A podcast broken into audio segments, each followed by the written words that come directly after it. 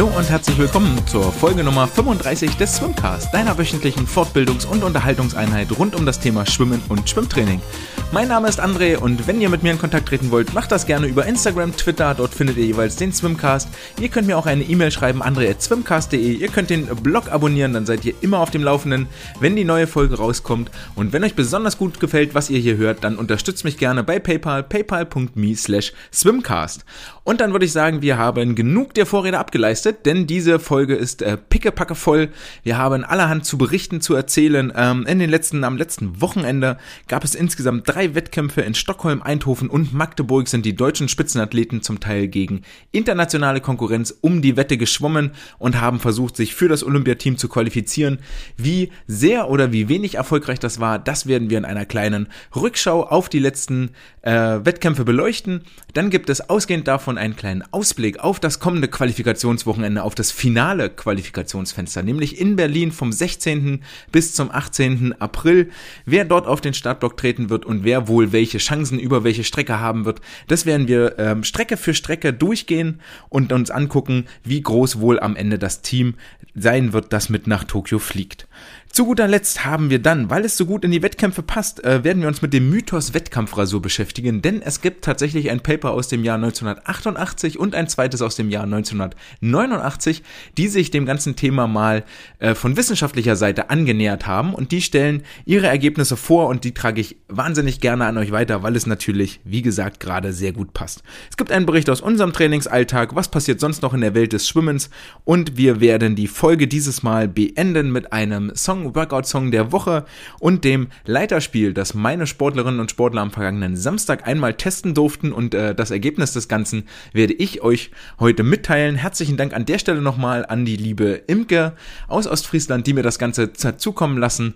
Wir hatten unsere große Freude damit. Dann lasst uns mal starten in diese Folge, die mit Sicherheit ein bisschen Überlänge haben wird. Ich äh, gehe fest davon aus, wir werden die Stundenmarke heute wieder reißen, aber ich versuche das so interessant und umfänglich wie möglich zu gestalten und letztendlich gilt es ja auch Ehre, wem Ehre gebührt und wir haben gerade die komplette deutsche Elite im Wasser, im Wettkampfbecken und das passiert ja nicht allzu häufig und deswegen sollen wir uns auch ruhig die Zeit nehmen, wirklich mal drauf zu gucken, was ist passiert, welche Trainingsfortschritte sind erzielt worden. Es gab reichlich Überraschungen, die es zu berichten gibt. Es gab auch einige Enttäuschungen Überraschungen, die es zu berichten gibt. Und damit müssen wir uns mal auseinandersetzen, um dann auch einschätzen zu können, was wir wohl in Berlin noch so erwarten können. Wer das Ganze hier skippen möchte, was ich eigentlich nicht empfehle, das Ganze ist ein Prozess live in the making, ohne Schnitt, ohne alles. Ich rate jetzt mal, aber ich gehe davon aus, dass wir gute 40 bis 45 Minuten wohl dabei sind, bis wir zu unserem Trainingsalltag kommen werden und zur Wissenschaft der Woche natürlich. Also wer das skippen möchte, kann, sollte jetzt mal so bei 40 Minuten ungefähr nochmal reinhören und dann sind wir bei der Wissenschaft der Woche. Und damit aber erstmal zurück nach Stockholm in die schwedische Hauptstadt, nach Eindhoven ins benachbarte Niederlande und nach Magdeburg in Sachsen-Anhalts Hauptstadt. Denn dort fanden insgesamt äh, am zweiten Wochenende drei äh, Wettkämpfe statt, wo Deutschlands Elite-Athleten am Start waren. In, auf allen drei Wettkämpfen gab es auch Fernsehkameras, die installiert waren, sodass sich die Mehrzahl an äh, Bildschirmen, die sich jetzt hier im Homeoffice angestaut haben, auch tatsächlich mal lohnten. Äh, der Livestream aus Stockholm war tatsächlich bezahlpflichtig, deswegen äh, bin ich meinerseits in Eindhoven und in äh, Magdeburg hängen geblieben. In Magdeburg äh, wurde dann teilweise auch mal der Kameramann ein bisschen in die Pause versetzt, gerne bei 400 Lagen und 800.500 Kraul. Das ist ein kleiner Disrespect. Ich finde auch eine Julia Görig hat über die 400 Meter Lagen ein bisschen mehr Aufmerksamkeit äh, verdient, als dass man nur das halbe Rennen tatsächlich verfolgen kann. Nichtsdestotrotz, ich bin wahnsinnig froh und ich äh, denke mal, ich spreche da allen äh, Zuschauern und allen Schwimmbegeisterten aus dem Herzen, dass wir tatsächlich Live-Bilder haben von dem Wettkampf, denn ähm, wie gesagt, das ist unser Highlight des Jahres und es wird auch am kommenden Wochenende in Berlin Live-Bilder geben. Für mich, ehrlich gesagt, das äh, Schwimmevent des Jahres, zumindest wenn es aus deutscher Sicht äh, darum geht. Was haben uns die Bilder gezeigt? Aus Eindhoven und aus Magdeburg. Ähm, zum einen gab es über 100 und 200 Meter Rücken keine großen Verbesserungen. Das scheint die große Baustelle zu sein, zumindest bei den deutschen Damen, ähm, wobei mir ein bisschen missfällt, denn es ist die Schlagzeile schlechthin liegen geblieben. Und das hat meiner Meinung nach zu wenig Beachtung gefunden und hätte für viele Klicks gesorgt, denn Sonele Öztürk hat die äh, Weltrekordhalterin Kira Toussaint tatsächlich geschlagen in Eindhoven, zwar nicht über die Weltrekordstrecke 50 Meter Rücken, sondern über die 200 Meter Rücken auf der Langbahn, aber nichtsdestotrotz, die gute Sonele war äh, 200 schneller und hat nach zwei Minuten Minuten 12 und 56 angeschlagen. Kira nach 2 Minuten 12 und 58 Hundertstel. Herzlichen Glückwunsch zu diesem Erfolg und ich finde, ähm, die Schlagzeile hätte das Ganze nochmal so richtig rausgerissen. Öztürk schneller als Weltrekordhalterin. Normalerweise sind die ein oder anderen Medien, die über das Schwimmen berichten, ja um solche äh, Clickbaits gar nicht verlegen. Über die 100 Meter Rücken war Laura Riedemann in Eindhoven am Start, ist dort knapp über einer Minute geblieben und zwar mit einer Minute und vier Hundertstel, 28,9 im Angang, 31,1 hinten drauf. Ähm, allerdings war die Zeit unglaublich wichtig, denn mit dieser Zeit hat sie sowohl die Lagenstaffel der Damen als auch die Mixed-Staffel ähm, zu den Olympischen Spielen nach Tokio gebracht, denn jetzt sind die schnellsten Athleten jeweils ähm, in dieser Staffel, wenn die Zeiten zusammengerechnet werden, unter der äh, gesetzten Normzeit. Und das ist eigentlich auch der einzige Lichtblick, den es dort bei den Damen gibt. Ähm, alle anderen Frauen, die über die Rückenstrecken am Start sind, sind äh, tatsächlich so weit weg von der Norm, dass ich auch, so viel Spoiler sei erlaubt, für den Wettkampf in Berlin wenig Hoffnung habe, dass äh, eine zweite Dame außer Laura dort in Tokio auf den Startblock beziehungsweise ins Wasser springen wird. Die 400 Lagenstaffel hatte ich damals in meiner Vorschau auch tatsächlich mit Laura als äh, Rückenschwimmerin besetzt, die vorne wegschwimmt. Ähm, von daher scheint sich schon mal eine der Prophezeiungen zu erfüllen. Im Moment, wenn Lukas Mazerat nicht noch einen draufpackt, wird Fabi Schwingenschlögel die Bruststrecke übernehmen. Über Delfin wird Marius Kusch unangetastet bleiben.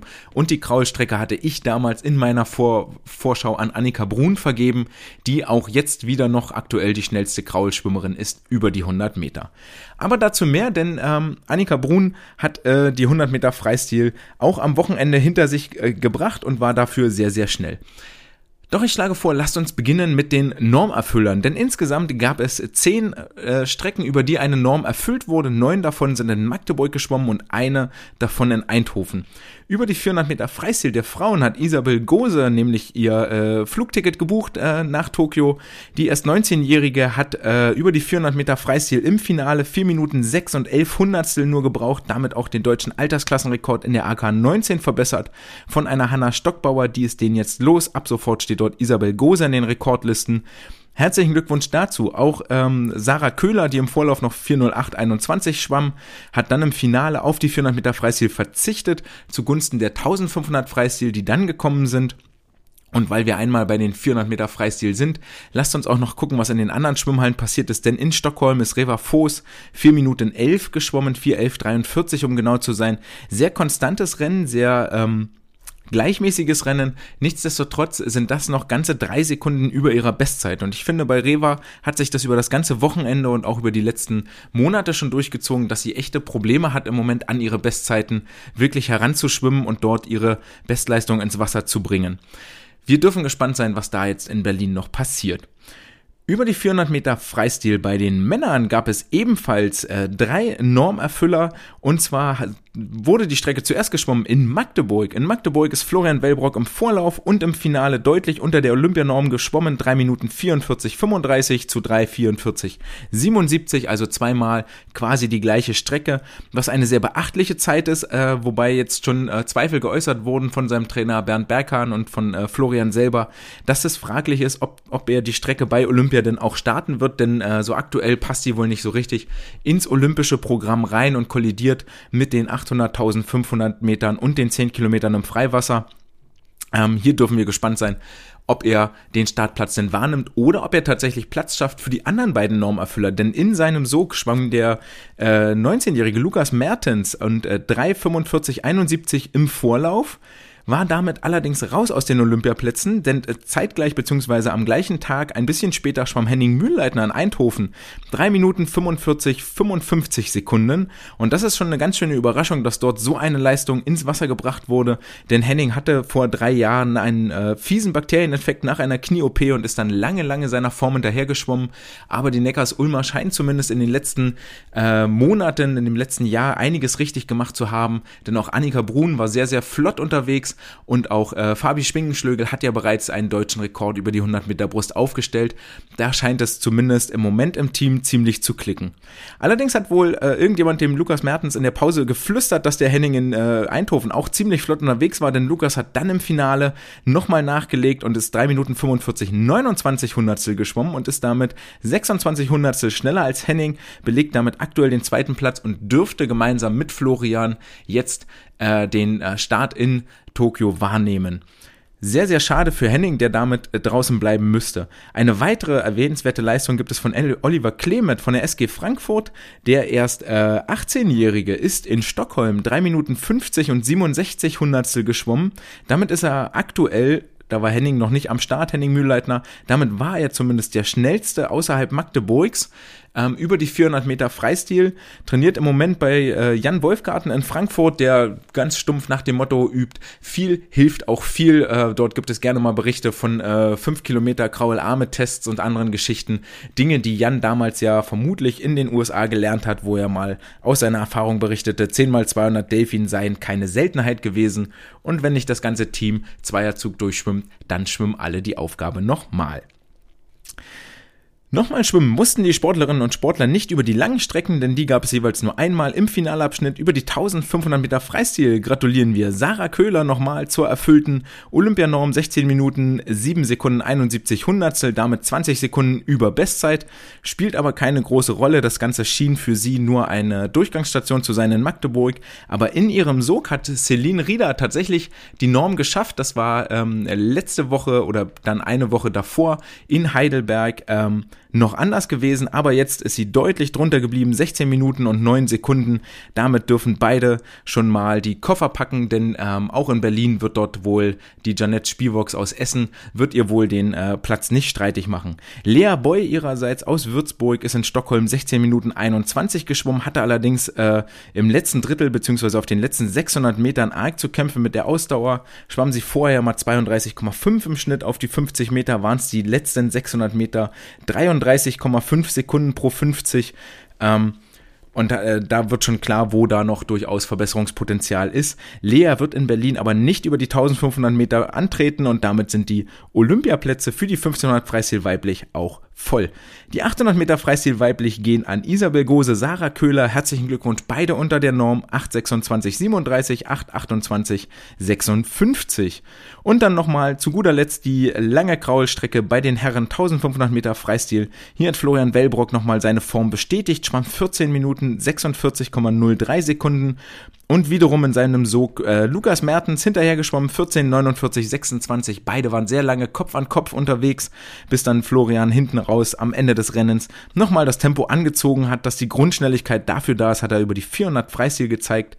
Doch auch Lukas Mertens blieb äh, über 10 Sekunden unter der Norm und hat seine Bestzeit um sage und schreibe 35 Sekunden verbessert und die ist jetzt nicht etwa drei Jahre alt, sondern stammt aus dem Februar 2020, also ist erst etwa ein Jahr alt. Über die 1500 Meter hat äh, Rufen Straub auch in Stockholm äh, eine beachtliche Leistung abgeliefert. 15 Minuten, 5 Sekunden, aber das reicht nicht für die Norm. Das sind 6 Sekunden noch drüber. 14,59 müssen hier auf der Uhr stehen. Ähm, Ruven wird auch in Berlin nicht am Start sein, sondern auf den Platz verzichten. Damit sind auch die 1500 Freistil bei den Männern besetzt. Florian und Lukas, ihr dürft schon mal die Koffer packen und in den Flieger nach Tokio steigen. Damit ist das Team um vier Aktive angewachsen und besteht jetzt aus Isabel Gose, Leonie Kullmann über die 400 Freistil, Florian Wellbrock, Lukas Mertens, Henning Mühlleitner, ebenfalls 400 Freistil, über die langen Strecken 800 Freistil, Sarah Köhler, Florian Wellbrock, beide waren vornominiert, aber werden jetzt begleitet von Isabel Gose, über die 1500 Freistil, auch wieder Sarah und Florian vornominiert, haben die Leistung nochmal sehr, sehr gut bestätigt am Wochenende und werden nun begleitet von Celine Rieder und Lukas Mertens. Über die 100 Meter Brust hat Fabi Schwingen Schlögel 200 Brust Marco Koch bereits die Normen erfüllt, beziehungsweise Marco und war vornominiert. Über die 100 Meter Rücken Laura Riedemann vornominiert, darf mitfliegen, Marius Kusch vornominiert. Franzi Henke vornominiert 200 Delfin, Marius Kusch 100 Delfin. Über die 200 Delfin bei den Männern David Thomasberger als neuer Qualifikant, Philipp Heinz 200 Meter Lagen und Jakob Heidmann 400 Meter Lagen, beide vornominiert.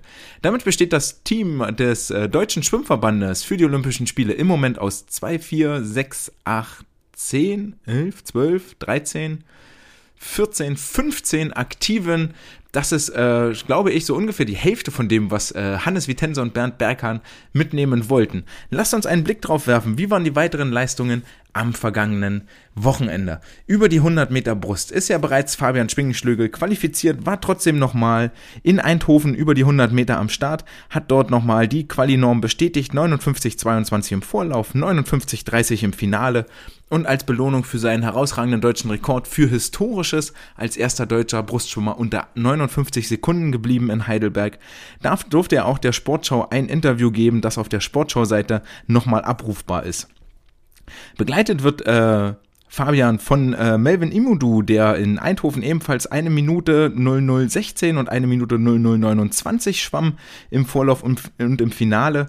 Und natürlich nochmal von dem zweiten Favoriten auf den Einzelstartplatz über die 100 Meter Brust in Stockholm war Lukas Matzerath am Start, zusammen mit seinem Trainer Mike Sondara und einigen anderen noch von der SG Frankfurt. Dort schwamm äh, Lukas im Vorlauf 1.00 und 2, wobei er im Finale dann nochmal zwei Zehntel schneller wurde, eine Minute und drei Hundertstel. Vor allen Dingen hier war die zweite Bahn deutlich schneller, 32,1 im Vergleich zu 32,4 im Vorlauf. Also gab es dort nochmal eine kleine taktische Anpassung, wobei Mark dann später im Interview sagte, sein Trainer, naja, mit der richtigen Taktik wären wir wohl jetzt schon unter Norm geschwommen, so muss es in Berlin klappen.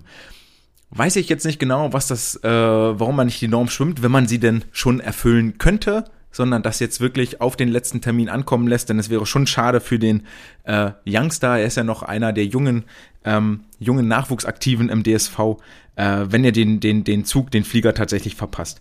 Marco Koch war ebenfalls über die 100 Meter Brust am Start, 1.01, äh, sowohl im Vorlauf als auch im Finale. Für ihn sicherlich einzig und allein wichtig zu gucken, welchen Frontspeed habe ich, denn 1.01 ist eigentlich die Zeit, die er zumindest im Interview mal geäußert hatte, die wohl über die 200 Meter Brust vorne weggeschwommen werden muss. Dass ihm das End, äh, die Endgeschwindigkeit, dass er die hat, das ist völlig klar und das steht außer Frage. Denn ähm, das Maiko kommt vor allen Dingen über die zweite Rennhälfte. Über die 200 Meter Brust hat er nämlich das auch äh, gezeigt, äh, schwamm dort 2.10.95, sehr gut vorne raus mit einer 1.02.8 angegangen und äh, will dort aber nochmal ein bisschen runter, aber das ist auf jeden Fall diese 2.10, das ist die schnellste Zeit seit Januar 2020, also seit über einem Jahr, die er geschwommen ist, von daher steigt die Formkurve wohl an und es sind noch drei Monate, dreieinhalb Monate Zeit, bis es in Tokio um die Finalplätze geht. Und ich denke mal, Marco wird da wissen, was er tut und er hat sehr, sehr viel Vertrauen in seinen Körper. Ebenfalls über die 200 Meter Brust in Eindhoven war Jesse Steiger gemeldet, hat das ganze äh, Rennen dann aber abgemeldet, um sich äh, mehr auf die anderen Starts zu konzentrieren und äh, war vielleicht auch ein bisschen enttäuscht von den 100 Meter Brust vom Vortag, weil sie dort nämlich äh, denkbar knapp, aber in einer für sie herausragenden Zeit von 1.07.93 im Vorlauf an der Norm vorbeigeschwommen ist konnte die Zeit im Finale leider nicht mehr bestätigen. 1.08.16 standen hier zu Buche. Vor allen Dingen auf der zweiten Rennhälfte kommen da die fehlenden Zehntel zustande. Ähm, 36,2 im Vorlauf, 36,5 im Finale in meinen Augen ist dort äh, ein, wäre ein wichtiger Ansatzpunkt, dass sie vorne eine sehr schöne Länge hat, eine sehr schöne Gleitphase, das aber auf der zweiten Rennhälfte nochmal in der Frequenz, gerade auf den letzten 20 Metern, paar mehr Züge unterbringen muss. Dort muss mehr Knackigkeit rein, mehr, mehr hohe Frequenz.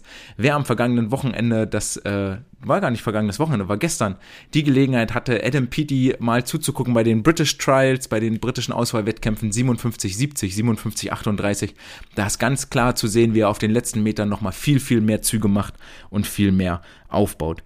Ähm, über die 15 Meter Freistil weiblich ist Jessie Steiger ebenfalls eine der Kandidatinnen für ein Olympiaticket, ist in Eindhoven nach 25,3 Sekunden im Vorlauf aus dem Wasser geklettert, hat das Finale dann anschließend ähm, abgemeldet zugunsten der 100 Meter Brust, wurde dort aber begleitet von Hanna Küchler, die ebenfalls erst 18-Jährige, die in Hamburg trainiert, 25,43 im Vorlauf geschwommen, starke Bestzeit, 25,55 im Finale, was vor allen Dingen äh, wohl ihrem Start geschuldet sein darf. Das war der langsamste im ganzen Feld mit 74 Hundertstel. Da können auch gerne mal fünf bis sechs Zehntel stehen, also gute ein bis zwei Zehntel schneller und dann äh, hat man dort vielleicht sogar noch Hoffnung, ob es Richtung Norm reichen könnte. Über die 50 Freistil der Männer in Eindhoven hat sich Damian Wirling abgemeldet, um sich möglicherweise voll auf die 100 Freistil zu konzentrieren, hat dann äh, durfte dann zugucken, wie äh, Christoph Fildebrand in Magdeburg 22 41, 22 46 geschwommen ist, beides Bestzeiten für ihn. Und Joscha Salcho seine herausragende Form in äh, Stockholm bestätigt hat, der jetzt in Heidelberg trainierende Ex-Potsdamer Joscha Salcho, der sowohl im Vorlauf als auch im Finale die gleiche Zeit geschwommen ist, nämlich 22,80 Sekunden und damit gar nicht mehr so wahnsinnig weit weg ist von der Norm und als ernster Kandidat 21,95 ist hier die Norm und damit durchaus auch als Kandidat gehandelt werden darf, wo man vielleicht noch Hoffnung hat, dass er den Olympiastartsplatz sicher macht. Da ist er aber wesentlich näher dran, nämlich über die 100 Meter Freistil. Dort hat er im Vorlauf eine 48,77 ins Wasser gelegt und das kam schon sehr überraschend. Ähm, klare Bestzeit für ihn und nur noch 27 Hundertstel von der Norm weg. Wieder aber eine Zeit, die sich im Finale nicht bestätigen ließ. Dort 49,08. Ähm, Hoffentlich ist das kein böses Omen, dass die äh, deutschen Sportler wieder nur in der Lage sind, einmal schnell zu schwimmen und kein zweites Mal, denn das wäre sehr, sehr tragisch für ähm, Olympia. Wir hatten das Ganze ja schon nach dem Wettkampf in Heidelberg mal kurz thematisiert, wo es am ersten Tag sehr gut lief und am zweiten Tag nicht mehr so richtig gut. Christoph Fildebrand 2940, 2934, Damian Wirling hat sich die Kraft zurecht gespart, in Eindhoven 4909 im Vorlauf und im Finale dann nochmal 26 Hundertstel schneller, nämlich 48,83 und wir dürfen gespannt sein auf das Duell Damian gegen Joscha Salcho in Berlin, denn beide werden auf dem Startblock stehen über die 100 Freistil. Marius Kusch ist ebenfalls in Stockholm die 100 Meter Freistil geschwommen und Stockholm schien so ein bisschen der Ort der gleichen Zeiten zu sein, denn äh, Marius hat sowohl im Vorlauf als auch im Finale 49, 79 ins Wasser gebracht, scheint hier noch die letzte Spritzigkeit vermissen zu lassen, denn ähm, grundsätzlich als 100 Delfin-Schwimmer sollte da auch etwas mehr zu Buche stehen, zumal seine Bestzeit 49,15 ist und sechs Zehntel drüber. Ähm, können wir mal, äh, ist auf jeden Fall sehr interessant, was da in Berlin jetzt noch kommen wird. Die Kraul-Staffel wäre damit aber tatsächlich komplett, komplett, nämlich Joscha Seicho, Christoph Hildebrand, Damian Wirling, Marius Kusch sind auch die vier, die ähm, damals in meinem Preview für die Staffeln genannt wurden, die auch jetzt aktuell die vier schnellsten Zeiten haben. Ähm, Marius Kusch und Jakob Heidmann haben sich ja in San Diego gemeinsam beim Team Elite vorbereitet, waren dann mit dem israelischen Nationalteam auf Teneriffa im Trainingslager und sind nun über Stockholm nach Berlin angereist. Damit sind wir auch bei den Amerikanern ein bisschen angekommen, denn Marius Kusch hat sich auch über die 100 Meter Delfin auf den Startblock geworfen, 52,47 und wurde hier geschlagen von äh, Philipp Heinz, 52,42, der richtig flott unterwegs war und zwar auf Bestzeitniveau auch agiert hat, traurigerweise aber diese Strecke in Berlin gar nicht äh, erfüllen wird. Er wird äh, in Berlin überhaupt nicht am Start sein und gar nicht in der Halle und vor Ort. Das überrascht dann doch, ähm, dass er dieses Kräftemessen auslässt. Wie bereits gesagt, auch Jakob Heidmann, der mit äh, Marius zusammen rüber auf den europäischen Kontinent gekommen ist, war am Start in Stockholm über die 200 und 400 Meter Lagen, über die 200 Lagen noch äh, mit verhaltenen Leistungen 203,44 im Vorlauf, 201,40 im Finale. Hier vor allen Dingen die großen Schwächen, dass er auf der Delfin und der Rückenstrecke doch dem Feld hinterherhinkt. Ich ähm, möglicherweise ist da noch Potenzial, aber aktuell im Finallauf belegt er dort jeweils die siebtschnellste Zeit mit 26,6 und 31,6 Sekunden, wohingegen er in Brust 34,9 die viertschnellste Zeit und den schnellsten Kraus-Split hingelegt hat, 28,2. Ich hoffe ein bisschen, dass ihm das äh, nicht zum Verhängnis wird, weder in der Quali, denn über die 200 Lagen in Berlin wird er es nochmal probieren und ist für mich eigentlich auch ein Kandidat, der die Normzeit schaffen kann. Ebenfalls über die 400 Lagen Jakob Heidmann, ähm, klar den äh, Finallauf gewonnen, 4,33 im Vorlauf, das war ganz lockere Sache, 4,16,73 dann im Finale, damit immer noch vier Sekunden über seiner Bestzeit, aber hier natürlich völlig klar über die 400 Lagen, das Ziel äh, sind die Olympischen Spiele und ähnlich wie bei Marco Koch hat er dafür noch zweieinhalb Monate, nee, dreieinhalb Monate sogar Zeit, dreieinhalb Monate Zeit, sich ähm, vorzubereiten, um dort unter die besten acht zu kommen und möglicherweise sogar das Podium anzugreifen. Die 200 Meter Freistil der Männer, bleiben wir erstmal bei den Herren, denn die bräuchten vermutlich eine völlig eigene Podcast-Folge, denn hier ist es äh, im Moment ein sehr, sehr chaotisches und aufwühlendes Feld, das auf gar keinen Fall ähm, leichter über, zu überschauen geworden ist, obwohl es einen Konkurrenten weniger gibt. Dafür Da kommen wir ganz am Ende dieser, ähm, dieses Parts nochmal drauf. Auch hier war Jakob am Start, im Moment bei 1,48,31 angeschlagen, Bestzeit äh, plus eine Sekunde, 25,0, 7,3, 7,3, 27,9 seine Splits, also hinten raus hat er durchaus noch etwas Luft, sechs Zehntel, aber die Zeit kann sich definitiv schon sehen lassen und Jakob wird den Staffelplatz definitiv anpeilen. Muss sich hier aber starker Konkurrenz äh, auseinandersetzen, denn Lukas Mertens hat in Magdeburg 1,47,51 ins Wasser gelegt, liegt damit auch nur noch acht Zehntel über der Norm und könnte seinen insgesamt dritten Olympiastart über die 200 Freistil damit voll machen. Florian Wellbrock war ebenfalls über die 200 Kraul am Start, 1,49,51, ist wohl für ihn vermutlich keine Zielstrecke. Trotzdem auch hier nochmal ähm, für ihn, vielleicht um das trainingsmethodisch einzuordnen, wird es darum gehen, wie viel Grundspeed ist da, wie viel Grundschnelligkeit, wie viel Grundtempo, ähm, auf welcher, auf welcher Basis bauen wir die 1500 und die 800 Meter Freistil auf. Paul Sellmann war in Eindhoven auf dem Startblock und wird sehr zufrieden wieder zurückgefahren sein, denn 1.48.08 im Vorlauf und 1.48.28 sind beides Zeiten, die sich sehen lassen können. Zwar noch äh, etwas über eine Sekunde weg von seiner aktuellen Bestzeit und von seiner Norm, aber definitiv schon mal die besten Zeiten, die er seit äh, zweieinhalb Jahren geschwommen ist. Und das äh, weckt doch schon mal Hoffnung für das, was am nächsten Wochenende passieren kann. Nicht zuletzt wird Paul auch auf einen Staffelstartplatz zielen. Genau das gleiche macht auch Henning Mühlleitner, der über die 400 Freistil richtig flott unterwegs war und das auch auf die 200 Meter Freistil nach unten gebrochen hat. 1,48,15 im Finale und 1,48, äh, 1,48,15 im Vorlauf und 1,48,08 dann anschließend im Finale Henning hatte die Zeit stehen aus dem Dezember 20. Dort war er noch 1,50,32 unterwegs, also hier über zwei Sekunden schneller geworden. Das ist aller Ehren wert. Und jetzt kommen wir aber zur Krux an der ganzen Sache. Die vier Herren oder die fünf mit äh, Florian, wobei er mit seiner 1,49 im Moment raus wäre aus der Staffel, die vier Herren sind noch nicht qualifiziert. Die äh, Einzelzeiten reichen nicht, um unter der vom DSV gesetzten Normzeit für die Staffel zu bleiben. Das heißt, hier ist noch einiges gefordert am kommenden Wochenende. Rafael Miroslav wird die Staffel auf jeden Fall nicht unterstützen können. Er musste traurigerweise, hat er es über Social Media bekannt gegeben, konnte er aufgrund einer Schulterverletzung in den letzten Monaten nicht vernünftig trainieren. Das war auch an seinen Leistungen in Eindhoven zu sehen und das hat bei mir auch ein bisschen Fragezeichen tatsächlich aufgeworfen, denn da war deutlich mehr zu erwarten. Für ihn war Olympia das große Ziel in diesem Jahr dass er jetzt äh, im Sommer geht er nach die, in die USA ins College von Indiana, dass er dort weiterhin verfolgen wird. Ähm, und er sah noch gar nicht fit aus, überhaupt nicht. Ähm, und jetzt wissen wir auch den Grund, die Schulterverletzung hat ihn so sehr gehandicapt, dass einfach eine olympiareife Leistung nicht möglich ist. Sehr traurig, denn er war noch mit 1,46 äh, in den vergangenen äh, 4x200 Freistilstaffeln einer der Leistungsträger, äh, der unverzichtbar zum Staffelerfolg beigetragen hat. Gleiches wollte auch Julia Mozinski machen über die 200 Freistil der Damen, doch die scheint auch noch nicht richtig fit zu sein. Hatte ja Anfang des Jahres mit einer kleinen Corona-Infektion zu kämpfen, die wohl soweit symptomfrei verlaufen ist und die keine größeren Wellen am Olympiastützpunkt am Trainingszentrum in Hamburg geschlagen hat. Aber es war jetzt zu sehen, dass sie zumindest über die 200 Freistil noch nicht richtig fit ist. Ähm, mit 57 rumgegangen, vorneweg etwas über oder deutlich über eine Minute draufgeschwommen. Ähm, hier scheint tatsächlich noch Spätfolgen zu, zu sein. Trotzdem äh, nimmt Julia die Chance nochmal wahr, am Wochenende in Berlin auf den Startblock zu steigen und sich möglicherweise für einen Staffel oder ganz stark sogar für einen Einzelstart zu ähm, qualifizieren.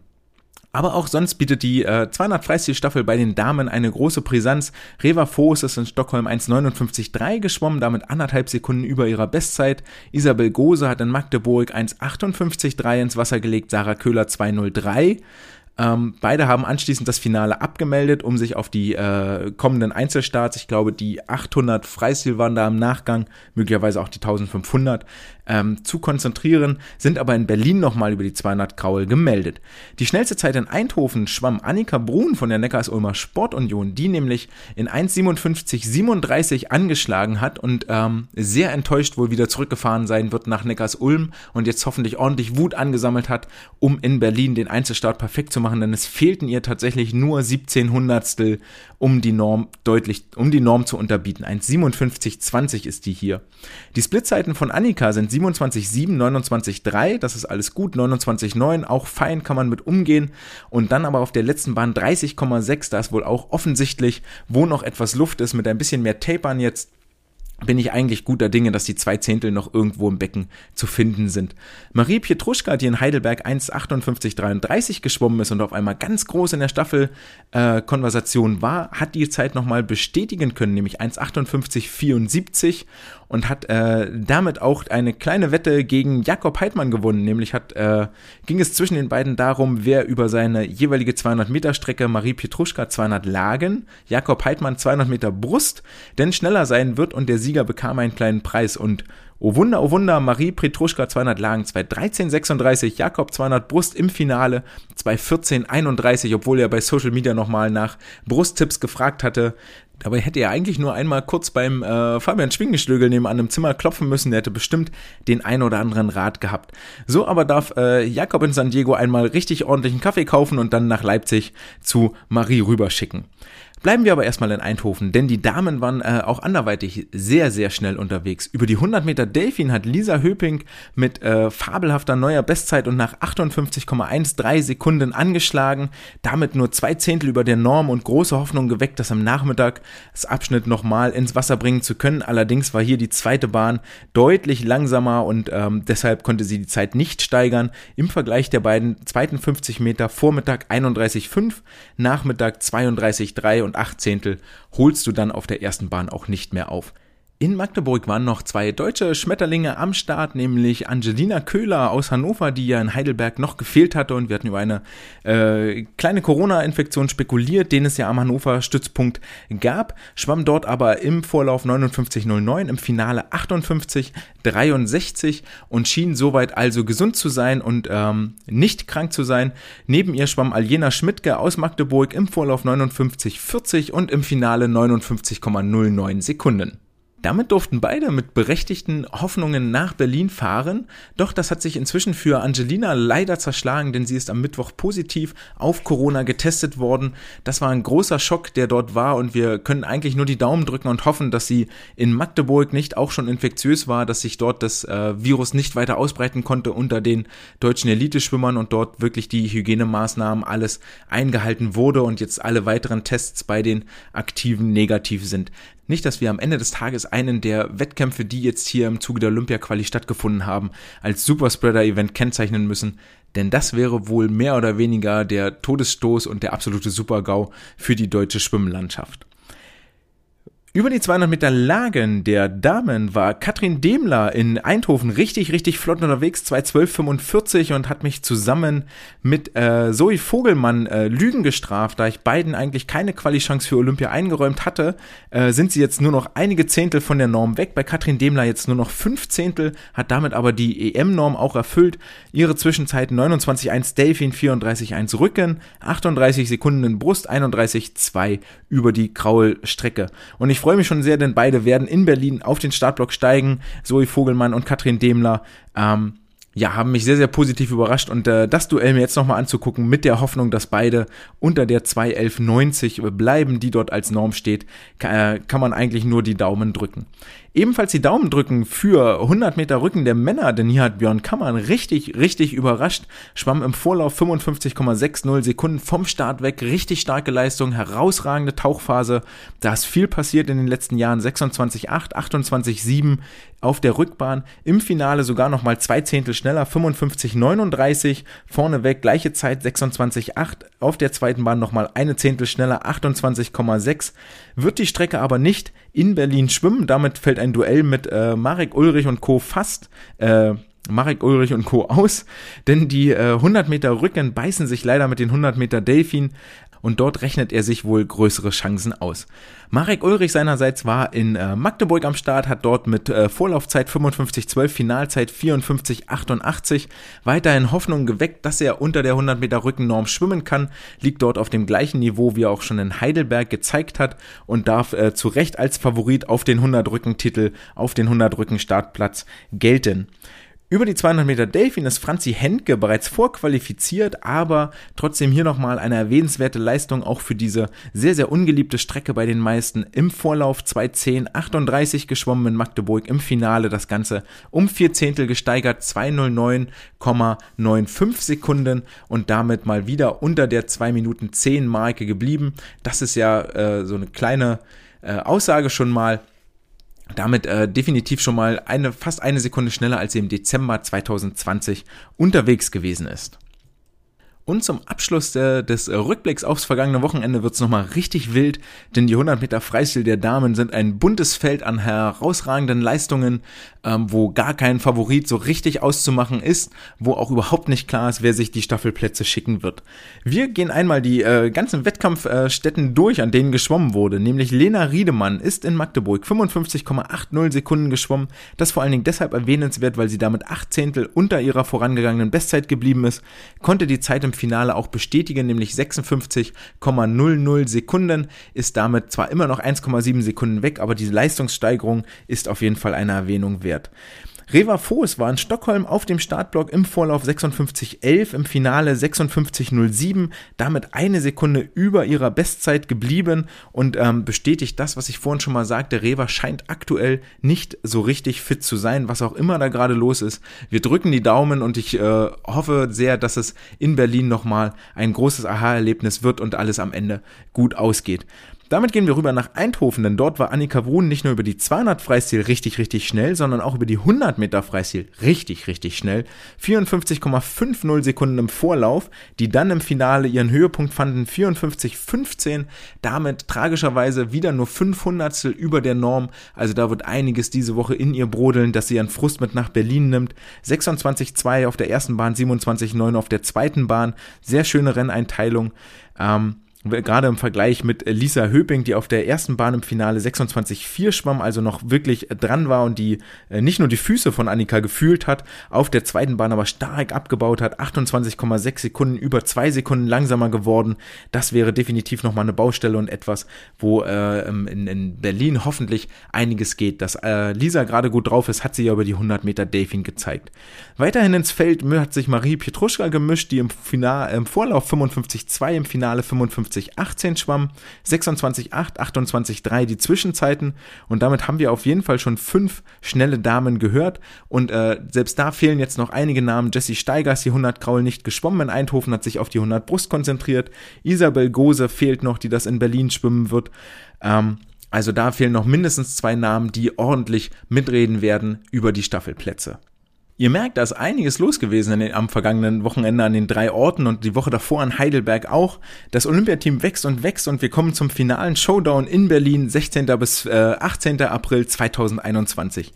37 Startplätze sind tatsächlich noch frei, beziehungsweise haben noch keinen Normerfüller. Frei sind ja grundsätzlich noch alle Plätze, solange du schneller bist als jemand, der bereits qualifiziert ist. Aber 37 Startplätze haben noch gar keinen Normerfüller, das heißt, da dürften noch einige Namen dazukommen. Für mich, wie gesagt, in Berlin jetzt das deutsche Schwimmevent des Jahres, denn jetzt geht es darum, seine Bestleistung abzurufen. Die Finals DM Berlin, ähm, die Anfang Juni da sein werden. Das wird nur ein Zwischenlauf sein für die Olympischen Spiele in Tokio. Auch die EM wird wohl nur ein Zwischenlauf sein für die Olympischen Spiele in Tokio. Und inwiefern wir dann in Tokio äh, ganz viele deutsche Athleten mit ganz vielen Starts sehen werden, das wird sich dort erst vor Ort zeigen. Am kommenden Wochenende ist das kurze, knackige Startevent ähm, für alle, die irgendwie schwimmbegeistert sind. Pflichttermin, Must-Have. Der DSV hat es jetzt eingerichtet, dass es sogar einen Stream geben wird. Den äh, Link dazu findet ihr auf der DSV-Homepage, ähm, dsv.de. Das Ganze wird bereitgestellt von äh, meineventstream.de. Vielen, vielen Dank dafür, dass das tatsächlich klappt und dass ihr Schwimmdeutschland, allen, die interessiert sind, äh, es tatsächlich ermöglicht, quasi live in der Halle dabei zu sein. Und ich hoffe, dass auch alle die Zeit finden. Denn das äh, Meldeergebnis ist reichlich kurz, was schön ist, weil dann ist der ganze Spaß nämlich auch so in 50 Minuten vorbei und man man muss nicht wie bei den kleinen Nachwuchswettkämpfen acht Stunden irgendwo vor dem Rechner sitzen. Wie ist der ganze Wettkampfmodus aufgebaut? Nochmal kurz äh, vielleicht äh, zusammengefasst. Alle Sportler und Sportlerinnen, die im Vorlauf starten, sind auch automatisch für das Finale am Nachmittag qualifiziert. Das heißt, jeder hat die Möglichkeit, die Strecke zweimal zu schwimmen. Wann eine Olympianorm geschwommen wird, ist egal, ob das jetzt im Vorlauf oder im Finale ist, spielt keine Rolle. Am Ende zählt nur, wer die schnellere Zeit hat. Gibt es mehr als fünf Teilnehmer für das Finale, Abmeldungen sind natürlich möglich. Dann gibt es ein A, B, C und so weiter Finale, je nachdem, wie viele Sportler ähm, insgesamt gemeldet sind. Wobei A, B, C Finale, das C-Finale schon auch nur für die 100, 150 Freistil überhaupt notwendig sein sollten.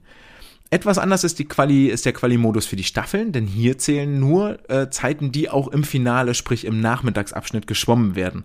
Ähm, Das sollte man nochmal im Hinterkopf behalten, wenn man die Vorlaufzeiten sieht, denn die zählen für die Staffel letztendlich gar nicht. Zusätzlich ist es möglich, in Absprache mit den Bundestrainern und mit dem Veranstalter einen sogenannten Time Trial zu, zu, zu schwimmen, etwas, das in Amerika schon üblich ist. Sprich, wenn ich merke im Vorlauf, ey, hat nicht gepasst, bin ich zum, wie auch immer irgendwas ist, dann kann ich für den Nachmittag am Kampfrichtertisch, am äh, Wettkampfleiter einen Time Trial vereinbaren und dort zumindest beantragen in der Hoffnung, dass der durchgeht. Wir werden uns jetzt gleich einmal zusammen das Meldeergebnis durchblättern. Ich werde das so kurz und knackig wie möglich halten, aber es soll ein bisschen ähm, Freude wecken, warum ich glaube, dass hier echt, dass hier wirklich spitz auf Knopf kommt. Ähm, denn diese, diese Ballung an deutschen Spitzenathleten werden wir lange, lange so deutlich nicht mehr sehen. Vor allen Dingen in dieser ganz, ganz komprimierten Form, denn wir können davon ausgehen, dass alle, die jetzt am Start sind, haben zumindest Außenseiterchancen, einen Olympiastartplatz zu ergattern. Und wer bei Olympia ist, gehört am Ende des Tages auch zur Weltelite im Schwimmsport, unabhängig welchen Platz er dort belegt. Trotzdem, bevor wir einmal durch das Meldeergebnis gehen, ähm, lasst uns mal die Abstinenzler benennen, denn auch da sind viele prominente Damen dabei. Ähm, einer ist schon gefallen, Philipp Heinz ist nicht mit dabei. Warum? Erschließt sich mir nicht. Ähm, sehr, sehr schade, da über die 100 Delfin mit Sicherheit die Chance fürs Olympiaticket, äh, fürs Tokio-Ticket da gewesen wäre. Ähm, so bleibt es einzig und allein über die 200 Meter Lagen bei einem Start für ihn Volle Konzentration darauf ist auch nachvollziehbar, ähm, denn die Konkurrenz schläft nicht und Philipp ist einer der ganz wenigen Medaillenkandidaten, die wir da haben. Aus Würzburg werden nicht am Start sein Lea Boy und Ruven Straub. Beide haben wohl für sich entschieden, die Beckenwettkämpfe sind raus für uns. Wir konzentrieren uns voll aufs Freiwasser. Gerade Lea hatte ja aber eher über die 1500 Freistil schon realistische Chancen aufs Ticket. Hat jetzt vielleicht festgelegt, nachdem Celine ihre 16.09 geschwommen ist, das nix für mich. Nicht in diesem Jahr, sondern dann in drei Jahren für Paris. Paris. Ebenfalls nicht dabei sein wird Sven Schwarz aus Hannover, der, wie bereits erwähnt, im, äh, vor einigen Monaten am Coronavirus erkrankt war und äh, jetzt auch deswegen nicht äh, starten wird, weil er drei Monate Trainingsrückstand ähm, nicht aufholen wird, nicht hat aufholen können, wäre aber äh, starke Verstärkung gewesen fürs deutsche Team, gerade auch ein sehr junger Athlet, der schon mal die erste Olympialuft hätte schnuppern können. Über die 800 Meter Freistil war er ja durchaus mit meinem Favorit und auch über die 1500 Freistil wäre er nicht völlig chancenlos gewesen. Ebenfalls äh, abstinent äh, nicht dabei sein werden Rafael Miroslav aufgrund seiner Schulterverletzung und dem daraus resultierenden Trainingsrückstand und jetzt äh, tragischerweise auch ganz neu die positiv äh, getestete Angelina Köhler wird leider auch nicht dabei sein können. Das heißt, über die 100 Meter Delfin bei den Damen klafft jetzt definitiv eine Lücke. Doch konzentrieren wir uns auf die Sportlerinnen und Sportler, die am Start sein werden. Für alle, die äh, den Anfang vorgesetzt haben bei 40 Minuten. Ja, wir fangen jetzt erst an, über das Meldeergebnis von Berlin zu reden. Aber ähm, das wird sich lohnen. Bleibt dran. Ansonsten gebe ich euch wohl nochmal Viertelstunde. Dann können wir über die Wissenschaft der Woche reden und was die Sportlerinnen und Sportler wohl alle jetzt vor dem Quali-Event tun werden. Wie bereits erwähnt, die Abschnitte sind kurz und die Leistungsdichte ist hoch. Wir starten am Freitagmorgen um 10 Uhr mit den 200 Meter Freistil der Männer. Hier gibt es insgesamt nur zwei Läufe und ähm, Damian Wirling ist hier vor allen Dingen derjenige, der völlig überraschend auf einmal für die 200 Kraul gemeldet hat, der sich wohl an der Stelle äh, Chancen auf einen Staffelplatz ausrechnet, möglicherweise weil er gesehen hat, dass die Leistungen, die bisher gebracht wurden, gar nicht so richtig groß sind. Aber die großen Kandi äh, damit erweitert sich das Feld eigentlich für die 4x200 Freistilstaffel um einen Namen und besteht damit aus fünf großen Namen Lukas Mertens, Damian Wirling, Henning Mühlleitner, Paul Sellmann und Jakob Heidmann. Vier von den fünf gehe ich mal ganz fest davon aus, werden sich für die Staffel qualifizieren. Die Entscheidung darüber wird es erst im Nachmittagsabschnitt geben. Deswegen steht überhaupt im Raum auch über die 100 Freistil später und äh, bei den Frauen das gleiche Spiel, inwiefern die Vormittagsabschnitte überhaupt leistungsrelevant sind. Hier wird es wohl nur darum gehen, äh, in den Nachmittagsabschnitt zu kommen und dort äh, im schnellsten Lauf zu sein. Da sich fünf Sportler für den Lauf qualifizieren, äh, ist das Feld relativ dicht gepackt und ich glaube im Vormittag noch gar keine Norm zu erwarten. Bei den Damen sieht das, glaube ich, etwas anders aus. Hier wird Annika Brun versuchen, die erste äh, Chance direkt wahrzunehmen. Ähm, auch hier sind zwei Läufer am Start und insgesamt äh, kann man sich hier schon mal drei Namen notieren. Isabel Gose, Marie Petruschka, Annika Brun, die sich wohl Richtung Staffel ähm, äh, Richtung Staffel qualifizieren werden. Für den vierten Platz ist es allerdings ein weites Feld, unter anderem Katrin Demler am Start, die über 200 Lagen, 200 Delfin gezeigt hat, dass sie richtig fit ist. Reva Voß mit am Start, ähm, wo wir nicht so genau wissen, was ihr aktueller Leistungsstand ist. Leonie Kuhlmann, die über die 400 Freistil die Norm geschwommen hat und jetzt über die 200 mit Sicherheit auch mal gucken will, ob sie denn Chancen hat. Ebenfalls Julia Mozinski mit dabei, die eigentlich auch eine Staffelgröße wäre, aber Fragezeichen hat erkennen lassen in Eindhoven, wie fit sie denn überhaupt noch ist nach ihrer Corona-Erkrankung. Auch hier mit Sicherheit erst der Nachmittagsabschnitt richtig spannend. 100 Meter Brust der Männer. Ähm, hier gibt's äh, eine große Überraschung, nämlich Christian vom Lehen hat sich dazu entschieden, nochmal die Wettkampfbadehose überzustreifen von der SG Bayer, der mit Abstand, äh, nee, gar nicht der mit Abstand älteste. Marco Koch ist noch zwei Jahre älter, aber Christian vom Lehen haben wir lange nicht mehr im Wettkampf gesehen, ist mit 59,47 gemeldet und wir dürfen mal gespannt sein, ob er tatsächlich realistisch die Normzeit angreifen kann. Die Normzeit bei den Männern steht bei 59,80 Sekunden. Damit wäre er aktuell tatsächlich deutlich drunter und damit eine ernstzunehmende Konkurrenz für möglicherweise Lukas Mazerat. Fabi Schwingenschlögel sollte seinen Platz wohl sicher haben. Auch hier werden wir zwei Läufe sehen. Über die 100 Meter Brust der Frauen, die lange als Problemfeld bei den, äh, bei den Frauen galten, jetzt abgelöst wurden von der Rückenstrecke und ja, ich höre nicht auf, darauf rumzureiten. Die 100 Meter Brust der Frauen sehen insgesamt äh, drei Damen, die realistische Chancen haben. Jessie Steiger steht auf dem Startblock, die in Eindhoven richtig, richtig flott war. Anna Elend, die in den USA bei den College-Meisterschaften gezeigt hat, dass sie auch richtig, richtig schnell ist. Ähm, und dazu kommt noch die erst äh, 17-jährige Kim Emily Herkle, die vielleicht auch noch ihren Hut in den Ring werfen wird, zumindest aber das Ganze als Einschwimmen nutzt für die 200 Meter Brust, um schon mal zu gucken, was wohl so geht. Hier ist klar, ein deutscher Rekord wird vonnöten sein. Ähm, eine der beiden Damen, denke ich, Jessie oder Anna, werden den deutschen Rekord knacken und sich für Olympia qualifizieren. 100 Schmetterling der Männer vermisst einen Namen, Philipp Heinz nicht da. Das eröffnet das Feld. Wer nimmt den zweiten Spot neben Marius Kusch ein? Als Kandidaten dabei Björn Kammern, Ramon Klenz, David Thomasberger, Ramon David, beide über die 100 Delfin in Heidelberg. Nicht so richtig fit gewesen, eher äh, getapert und richtig trainiert für die 200 Meter. Vielleicht hat sich in den vergangenen zwei Wochen aber einiges getan, sodass sie eine ernsthafte Konkurrenz werden für die 51,80, die als Pflichtzeit da steht. Björn Kammern hat gezeigt über die 100 Rücken, dass er richtig fit ist. Was er in Delfin kann, wissen wir nicht, aber mein Geheimfavorit sehe ich hier eigentlich schon nochmal vorn und äh, drücke da die Daumen, dass es für ihn reichen wird. Ramon hat ja auch später über 200 Delfin nochmal die Chance, sich das Ticket zu sichern. 100 Delfin der Frauen äh, hat eine große Abmeldung. Angie Köhler, dafür hat äh, rückt Lisa Höping viel, viel mehr in den Fokus, die, in äh, Eindhoven nur zwei Zehntel an der Normzeit vorbeigeschwommen ist. Ähm, großer Name, der hier mit auf dem Startblock steht und vermutlich nicht zu erwarten war, ist Franzi Henke, die vermutlich aber eher für die 200 äh, Delfin ihre Grundschnelligkeit nochmal kurz testen will. Aljena Schmidtke darf im zweiten Lauf 58,89 steht hier als Meldezeit. Damit fehlt noch eine Sekunde zur Pflichtzeit. Vielleicht ist da auch noch das eine oder andere möglich. Ähm, für die anderen gemeldeten Damen gilt das Ganze wohl eher als Testevent. Vielleicht an der Stelle nochmal kurz gesagt, ähm, weil beide nämlich auch starten, und zwar Ala Maso und Yusra Mardini sind über die 100 Meter Delfin gemeldet. Beide ähm, haben Möglichkeiten, ins Refugee-Team vom Internationalen Olympischen Komitee zu schwimmen und damit auch an den Olympischen Spielen teilzunehmen. Yusra war ja vor fünf Jahren inzwischen in Rio auch beim, äh, bei, bei Olympia mit dabei, startet immer noch für die Wasserfreunde Spandau 04. Aber hier sehen wir Namen, die sich auch für das syrische Flüchtlingsteam, für das Refugee-Team, für, das, äh, für die Olympiade qualifizieren möchten. Und dann beenden wir den äh, Vormittagsabschnitt schon nach ungefähr 45 Minuten, nämlich mit den 100 Meter Rücken der Männer. Pflichtzeit 53,70 und bis dato ist tatsächlich noch keiner der Herren drunter geschwommen. Ole Braunschweig, Marek Ulrich, aber hier die beiden absoluten Top-Favoriten, die ähm, realistische Chancen haben, entweder am Vormittag oder am Nachmittag unter der Pflichtzeit zu schwimmen. Christian Diener mischt auch mit, hat aber seine Stärke ganz klar auf den 200 Meter Rücken. Ähm, hier geht es auch nochmal darum, Ole, Marek, Christian, wer von den dreien denn die Staffel, die Lagenstaffel eröffnen darf. Staffelplätze gibt es aber erst am Nachmittag. 100 Meter Rücken der Frauen beendet den Vormittagsabschnitt hier glatt eine Minute, gilt es zu unterbieten. Laura Riedemann, die einzige, die das bisher geschafft hat und auch vorqualifiziert ist. Ansonsten aus den vergangenen Wettkampfergebnissen sehe ich hier eigentlich keine der Aktiven, keine der Schwimmerinnen, die wirklich äh, die Normzeit schaffen kann. Von daher werden wir das sehr, sehr schnell skippen. Für die SG0 Köln bedeutet das übrigens am Freitag, dass das schon ein sehr entscheidender Tag wird, nämlich Ramon Klenz über die 100 Delfin, Ole Braunschweig über die 100 Meter Rücken, Leonie Kuhlmann über die 200 Meter Freistil Freistil. Wenn es dort schon mit drei Normen klappt, dann kann man einmal solide den Haken dahinter setzen und Lasse Frank darf wohl auch schon das japanische Wörterbuch rausholen, um als begleitender Trainer mit nach Tokio zu fliegen.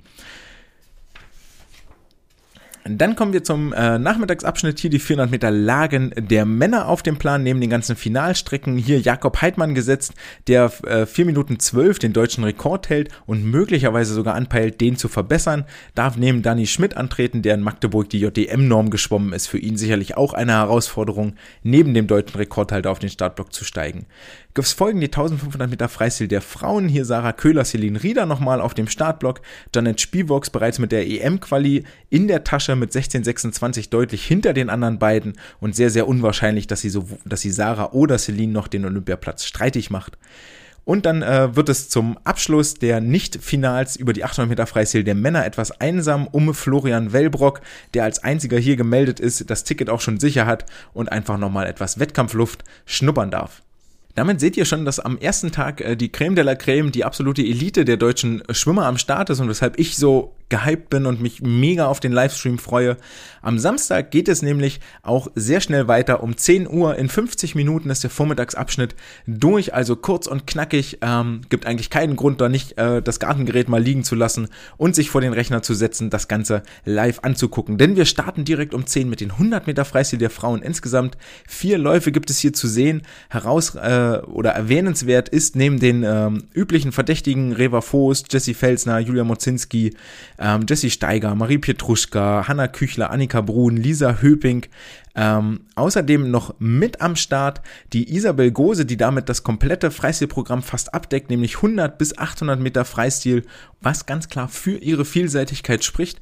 Und das ist auch schön zu sehen, dass äh, mit 18 Jahren noch gar nicht die richtige Spezialisierung äh, stattgefunden hat, sondern ein breites Wettkampfprogramm abgedeckt werden kann. Über die 100 Meter Freistil der Männer hatten wir am vergangenen Wochenende zwei große Überraschungen. Damian Wirling, Joscha Seicho haben eine herausragende Form gezeigt, gelten für mich auch als die Favoriten auf den Olympiaplatz. Ähm, ich drücke beiden definitiv die Daumen, dass sie es schaffen, ähm, ihren Traum nochmal zu verwirklichen. Für Damian ja der zweite Olympia-Teilnahme, dann für Joscha wäre es die erste. Außerdem geht es auch hier im Nachmittagsabschnitt nochmal um die Staffelplätze, wobei die bei den Herren für mich relativ festgemacht sind. Marius Damian, Joscha Seiche und Christoph Hildebrand auch hier wieder zu überlegen. Björn Kammann mit über die 100 Freistil am Start, der in Eindhoven richtig, richtig fit war, ob er sich noch in die Riege, in die Top 4 schwimmen kann. 200 Meter Schmetterling der Damen sehen zwei Starterinnen auf dem Block. Franzi Henke gegen Katrin Demler. Katrin Demler müsste sich nochmal um zwei Sekunden verbessern, um das äh, Flugticket nach Tokio zu buchen. Es wäre ihr natürlich zu wünschen nach den ganzen Vorleistungen, die wirklich äh, deutlich, deutlich überrascht haben. Einen Lauf später darf Ramon Klenz allein gegen die Uhr seinen eigenen Time Trial machen über die 200 Delfin. David Thomasberger hat ihn hier verlassen sodass für Ramon ähm, nur die Uhr mitläuft und äh, ein paar Teamkameraden, die ihn am Beckenrand anfeuern. Ihm fehlen tatsächlich nur fünf Zehntel, um die Norm zu unterbieten. Er hat sowohl ja am Vormittag als auch am Nachmittag die Chance. Wir drücken die Daumen.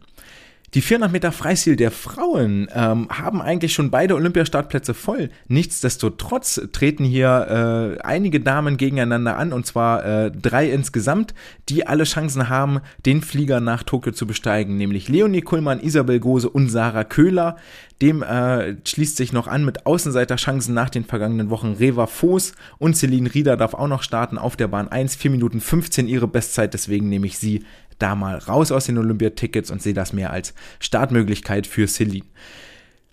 Die 400 Meter Freistil der Männer sehen insgesamt vier Starter auf dem Startblock. Paul Sellmann tritt an gegen Henning Mühlleitner, Florian Wellbrock und Lukas Mertens. Die drei letztgenannten haben schon gezeigt, dass sie unter der Olympianorm schwimmen können und es wird spannend sein zu sehen, wer von den Herren die beiden Olympiatickets am Ende des Tages ergattern wird. Damit endet auch der Vormittagsabschnitt tatsächlich nach 40 Minuten und am Nachmittag sehen wir neben den Finals die 400 Lagen der Frauen. Hier, wie bereits schon erwähnt, Julia Görig am Start, aber ohne realistische Chance, die Normzeit zu schwimmen, immer noch sechs Sekunden weg. Das wäre schon eine riesige Sensation, wenn sie das schaffen könnte. Dann gehen wir rüber in den äh, Sonntagvormittagsabschnitt und hier wird's auch nochmal sehr, sehr spannend. Insgesamt 45 Minuten äh, hochklassiges Wettkampfgeschehen auf der Uhr am Bildschirm zu verfolgen. Wir starten mit den 200 Meter Brust der Männer. Marco Koch bereits qualifiziert und hier ist nur die große Frage, kann Maximilian Pilger in Markus Sog unter der Olympianorm schwimmen oder wird es leider nicht reichen. Die 200 Meter Brust der Frauen, hier die Pflichtzeit 2,24,90 unter dem deutschen Rekord von Jesse Steiger, der bereits vier Jahre auf dem Buckel hat. Jesse Steiger auch auf dem Startblock zusammen mit Kim Emily Herkle und Anna Elend.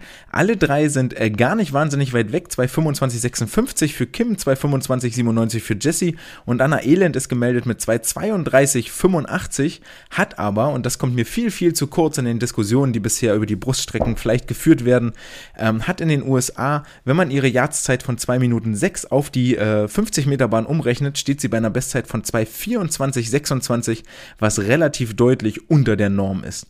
Dann geht es weiter mit den 200 Meter Rücken der Männer. Hier sehen wir zwei Starter, Christian Diener gegen Ole Braunschweig. Die Frage ist natürlich, wie fit ist Christian Diener, der ähm, in Stockholm nicht am Start war, aber in der Woche davor in äh, Heidelberg, dort aber nicht so, nicht so richtig, äh, richtig kraftvoll wirkte.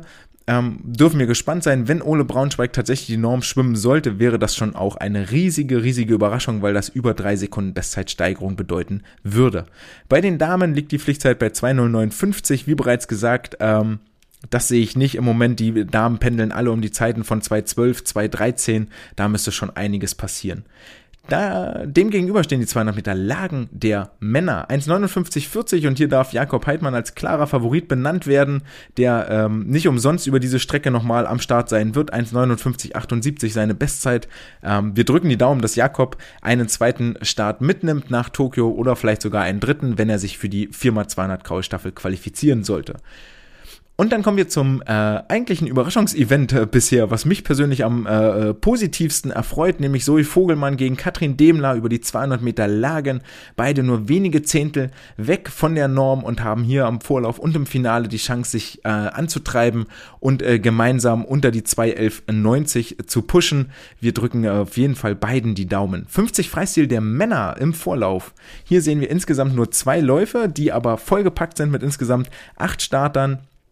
Kleine Außenseiterchance für Christoph Fildebrand, die 21,95 zu schwimmen. Fünf Zehntel im Moment eher über der Norm. Artem Selin, Damian Wirling schon im Vorlauf gegeneinander. Artem auf Bahn 3, Damian Wirling auf Bahn 4. Wohl eher die Frage nicht, äh, ob einer der beiden unter Norm schwimmt, sondern ob einer der beiden den bereits äh, fünf Jahre alten Rekord von Damian knacken wird, nämlich 21,81. Und dann beenden wir den Vormittagsabschnitt mit den 50 äh, Freistil der Damen. 24,75 hier die Norm. Und hier gibt es ein Feld von insgesamt acht Starterinnen, die alle ungefähr gleich schnell sind. Ein bisschen sticht natürlich Jessica Felsner hier heraus, 24,72, die schon mal unter Olympianorm geschwommen ist. Das ist ein bisschen her, in der Hoffnung, dass sie die Zeit entweder Vormittag oder auch am Nachmittag bestätigen kann und sich die anderen Damen so weit zur Höchstleistung antreiben, dass es auch hier nochmal einer zweiten Frau gelingen wird. Am Nachmittag sehen wir die 1500 Freistil der Männer. Florian Wellbrock, Lukas Mertens gegen äh, Niklas Frach. Hier sind die Olympiatickets bereits vergeben. Und danach kommen die 800 Freistil der Frauen. Sarah Köhler gegen Isabel Gose und Celine Rieder. Leonie Kuhlmann und Janette Spielvox. Also ein Feld von insgesamt fünf Starterinnen. Was natürlich schön ist, dass die langen Strecken nicht so ganz alleine besetzt sind. Damit beenden wir nämlich am Sonntagnachmittag dann auch äh, das Quali-Event und wissen, mit wie viel Sportlerinnen und Sportlern wir letztendlich zu den Olympischen Spielen nach Tokio fliegen werden. Und damit kommen wir zu einem Thema, und da könnt ihr euch ganz sicher sein, das betrifft alle, die jetzt in Berlin auf den Startblock klettern oder auch dann in den Flieger nach Tokio steigen. Denn äh, ich gehe fest davon aus, dass es alle tun werden. Einige unter der Dusche, andere in der Badewanne oder am Waschbecken, einige in der Schwimmhalle, andere wiederum daheim oder im Hotel. Manche erst zum Finale, zwischen Vorlauf und Finale. Die berühmte Nassrasur. Die Frage ist ja einfach, ist das Ganze äh, warum tun sie das? Ist das Gruppenzwang? Ist das Tradition? Ist das etwas, wo es heißt, oh, das haben wir schon immer gemacht und äh, das macht dich richtig schnell? Und äh, historisch gesehen ist es wohl schon seit den 50ern tatsächlich üblich, äh, sich vor dem Wettkampf einmal komplett des Körperhaares zu entledigen. Und umso wichtiger finde ich ist es, wenn so altgediente Praktiken da sind, mal zu gucken, ob das denn äh, Belege gibt, ob es irgendwelche Beweise gibt, ob es Studien gibt, dass das äh, die Ganzkörper-Nassrasur einen Vorteil im Wettkampf bietet oder ob das Ganze nur Zauberei und Hokuspokus ist. Also quasi die Homöopathie unter den Taper-Maßnahmen, denn der Glaube versetzt bekanntlich Berge. Und jetzt bin ich nicht der Erste, der sich diese Frage gestellt hat, sondern tatsächlich ploppte dieses Thema in den 80ern schon mal auf. Und so haben äh, 1988 amerikanische Forscher um Sharp im Journal of Swimming Research, das gibt es übrigens immer noch, im Journal of Swimming Research eine Studie veröffentlicht unter dem Titel The Effect of Shaving Body Hair on the Physiological Cost of Freestyle Swimming. Also letztendlich aufs Deutsche übersetzt, welchen Einfluss hat das äh, Rasieren des Körperhaares auf die äh, Energiekosten des Kraulschwimmens? Und ähm, da haben sie das Ganze äh, etwas wissenschaftlicher aufgezogen, statt einfach nur Sportler zu befragen oder ähm, dem Glauben, äh, Glauben zu schenken, sondern haben sich tatsächlich überlegt, okay, wir haben jetzt hier eine Tradition, die findet schon sehr, sehr lange Anwendung und äh, ist tatsächlich auch in einigen Regularien verboten. Da gibt es einen Artikel von 2012, der tatsächlich thematisiert, dass bei einer amerikanischen College- oder Highschool-Wettkampfmeisterschaft äh, äh, ein Team disqualifiziert wurde, weil es sich am Beckenrand rasiert hat, beziehungsweise in der Wettkampfstätte an sich rasiert hat. Da gab es wohl tatsächlich einen Passus im Regelwerk, der da gesagt hat, dass die Rasur vor, während oder nach dem Wettkampf in der Halle verboten ist. Und da wurde wohl eine der Sportlerinnen erwischt, wie sie sich ihres Körperhaars entledigte unter der Dusche und es daraufhin ähm, ist ihr gesamtes Team disqualifiziert worden für den äh, betreffenden Wettkampf und ist dann statt erster nur noch dritter geworden. Warum tun wir uns eigentlich das Ganze an? Was tut Rasieren überhaupt? Ähm, die grundsätzliche Überlegung ist, ja okay, äh, auch Councilman Nemagleschow war das auch äh, mit Anfang der 80er, der sich dazu Gedanken gemacht hat und gesagt hat, okay, vermutlich es minimiert, es reduziert den Wasserwiderstand, ähm, und äh, das Ganze sorgt dafür, dass das Schwimmen etwas leichter fällt, denn letztendlich steigen die Energiekosten die wir beim Schwimmen haben, exponentiell mit steigender Geschwindigkeit. Also mit anderen Worten, wenn ich doppelt so schnell schwimme, habe ich den vierfachen Widerstand und das sorgt dafür, dass auch die Energie, die ich brauche, um das Tempo aufrechtzuerhalten, viermal so hoch ist, wie als wenn ich nur mit halber Geschwindigkeit schwimme. Die Ursache dafür ist, wie gesagt, der Widerstand, da der ebenfalls exponentiell mit dem Tempo steigt. Das ist unter anderem auch einer der Gründe, weshalb es immer schwieriger wird, äh, neue Bestzeiten zu schwimmen oder je schneller man wird, dort wirklich noch eine Temposteigerung rein durch die Schwimmmechanik herzukriegen. Meistens äh, passieren ja die Steigerungen dadurch, dass der Start etwas besser wird, dass die Wende etwas besser wird, dass die Tauchphase etwas besser wird. Nicht, weil man wirklich auf der freien Schwimmstrecke so viel, so viel mehr an Tempo auf einmal gewinnt. Und ähm, Jetzt kann man sich den Widerstand in insgesamt äh, vier Unterwiderstände unterteilen. Der große Gesamtbegriff Widerstand besteht unter anderem aus dem Formwiderstand, also das, was ich frontal dem Wasser entgegenstelle, dem Wellenwiderstand, sprich Wasser, das muss ich ja verdrängen, unter anderem nach unten, nach links, rechts, vorne, hinten wegdrücken und unter anderem auch nach oben. Das ist dann so eine kleine Wasserwulst, die sich da hochdrückt. Das kostet Energie und sorgt für zusätzliche Reibung, weil es da auch etwas dichter ist am Körper. Dann gibt es noch die Hautreibung, also das, was wirklich an der Hautoberfläche passiert. Und es gibt noch eine sogenannte, äh, nicht die Hautreibung, Hautwiderstand und es gibt noch einen sogenannten Vortexwiderstand, der passiert, wenn äh, sich Ströme, die am Körper entlang fließen, verwirbeln. Dann entsteht dort eine Gegenströmung, sorgt für Widerstand, relativ kompliziert. Und äh, was wir mit dem Rasieren natürlich beeinflussen, ist äh, der Hautwiderstand. Das heißt, wir sorgen dafür, dass wir die Haare wegnehmen, also das ganze, das Wasser besser am Körper, am Arm entlang fließen kann. So ein bisschen wie wenn ich äh, mein Auto nicht mehr als Autoblech verkleide, sondern dort überall schicken Pelz oder Teppich draufklebe. Dann wäre es auch sicherlich mal spannend zu gucken, was passiert denn dort eigentlich mit dem Spritverbrauch. Das ist die eine Theorie, dass sich der Widerstand verringert. Die zweite Theorie ist, dass das Wassergefühl besser wird und die Sportler viel eher unterscheiden können, okay, was ist denn eine, sinnvolle, also eine vortriebswirksame Bewegung und was ist denn eigentlich Unsinn? Wo habe ich gar keinen Druck am Unterarm, am Oberarm, an den Beinen? Ähm, ab wann komme ich denn eigentlich nicht mehr vorwärts? Und äh, das sind die beiden äh, Statements, die hier im Raum stehen und die Forscher jetzt gehen davon aus, dass sich eigentlich der Widerstand auch signifikant verringert und haben versucht, das zu messen. Widerstand verringert sich signifikant, heißt, ich brauche weniger Energie, um das gleiche Tempo zu erhalten. Sprich, ich nehme den Teppich am Autodach und am Autoblech wieder ab. Das heißt, was haben sie gemacht, um die Energieverbrauch zu berechnen? Und so ein bisschen ist es jetzt wie, äh, wie eine Vorlesung äh, wo, wo immer eine, eine Folge auf der anderen aufbaut. Ich verweise auf die Folge von letzter oder vorletzter Woche. Sie haben gemessen, äh, welche Laktatkonzentration bei einer gegebenen Geschwindigkeit im Körper auftritt und wie hoch die Laktatkonzentration bei der maximalen Geschwindigkeit ist. Jeweils in zwei Zuständen, einmal im rasierten Zustand und einmal im unrasierten Zustand. Wie haben sie das Ganze gemacht? Sie haben äh, die Sportlerinnen und Sportler viermal 200 Yards schwimmen lassen mit insgesamt 15 Minuten Pause äh, den ersten Versuch lang locker, den zweiten Versuch mittel, den dritten schnell mittelhart, mittelanstrengend und den vierten Versuch all out, also so schnell sie können. Die Steigerung hierbei war vorgegeben mit jeweils so ungefähr 10 Sekunden auf den 200 Yards. Ähm, und hier merkt ihr schon, wenn ihr letzte Woche aufmerksam zugehört habt, wo wir diskutiert haben, dass ja 200 Meter eigentlich noch nicht mal ausreichen für eine äh, gescheite Laktatmessung, ist hier bei 200 Yards auch zu Recht Zweifel angebracht. Wir kommen später noch auf die Geschwindigkeiten zu treffen. In der Maximalstufe sind die äh, Sportlerinnen und Sportler aber tatsächlich relativ langsam gewesen, nämlich 2 Minuten und 15, sodass wir hier ähnlich wie bei dem Stufentest von der gleichen Belastungsdauer oder sogar etwas länger ausgehen können. Wen haben sie sich jetzt dafür rangeholt? Insgesamt haben vier Männer und zwei Frauen an der Studie teilgenommen, sechs Probanden, die waren 20 bis 34 Jahre alt, das ist schon hm, relativ alt. Warum haben sie das getan? Denn alle waren nämlich aus dem äh, regulären Training raus. Niemand davon hat mehr äh, vernünftig äh, trainiert, sodass man das im Vereins oder ähnliches machen kann und äh, waren also auch seit ein bis zehn Monaten, seit äh, ein, zwei, drei, äh, von einem Jahr bis zehn Jahre bei keinem Schwimmwettkampf mehr vertreten. Also haben ihre Karriere quasi beendet. beendet. Ähm, und haben jetzt die äh, Sportlerinnen und Sportler die 4x200 Yards schwimmen lassen. Am ersten Tag im unrasierten Zustand, am zweiten Tag im rasierten Zustand. Ich denke mal, ist auch völlig klar und normalerweise randomisiert man ja die Reihenfolge, dass man einen Teil erst, erst unrasiert und dann rasiert starten lassen würde. Das geht natürlich nicht mit nur einem Tag Pause, deswegen mussten alle in der gleichen Reihenfolge äh, antreten. Ziel war es, dass sowohl im unrasierten als auch im rasierten Zustand die gleichen Zeiten geschwommen werden sollten, um dann die Laktatwerte wirklich zu vergleichen. Laktatmessung fand zwei Minuten nach dem Anschlag statt. Nach jedem 200 Yards Schwimmen hatten die Sportler 15 Minuten Pause. Ähm, hier tat aber ein, äh, trat ein Problem zutage und zwar sind die Sportler gar nicht exakt die gleichen Zeiten geschwommen im rasierten Zustand als im unrasierten Zustand, weshalb die Forscher hier so ein kleines äh, mathematisches Modell angewendet haben, um die äh, beiden Kurven wirklich exakt oder um bestimmte Laktatwerte miteinander vergleichbar zu machen, denn sie haben im Anschluss den Laktatwert verglichen bei äh, einmal 1,08 Meter pro Sekunde.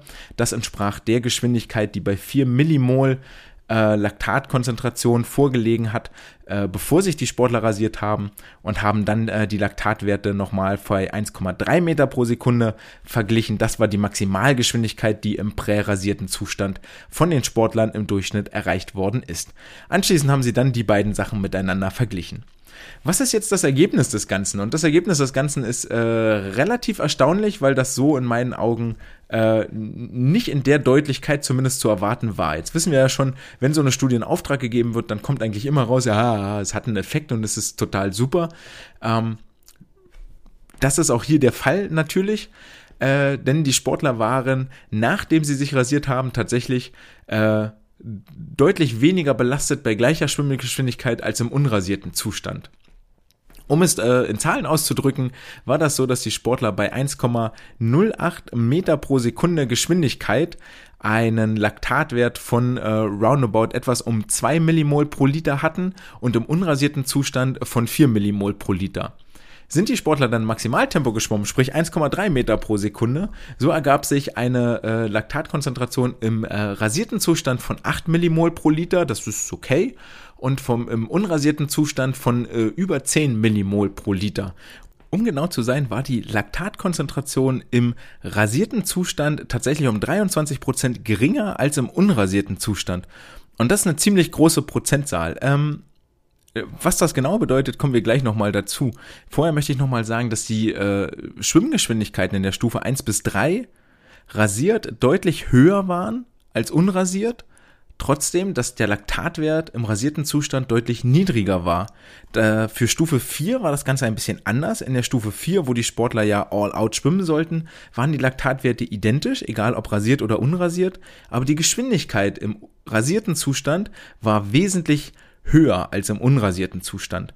Und woher kommt das Ganze jetzt? Dafür müssen wir nochmal einen kurzen Blick auf die Laktatkonzentration und ihre Bedeutung werfen, denn die Laktatkonzentration gilt äh, ja immer noch in den 80ern viel mehr als heute äh, als Marker für die äh, Stoffwechseleffizienz, also wie viel äh, für die Glykolyse, wie viel Energie wird bereitgestellt und wie viel, wie gut wird die wiederum dann auch äh, abgebaut im Körper, sprich durch äh, Sauerstoff in, ähm, in die langsam kontrahierenden Muskeln gepackt, äh, gebracht und dort dann äh, abgebaut und verstoffwechselt und dann sinkt die Laktatkonzentration. Sprich, je geringer die Laktatkonzentration bei gegebener Geschwindigkeit, desto besser trainiert ist der Sportler, beziehungsweise desto effizienter ist er auch.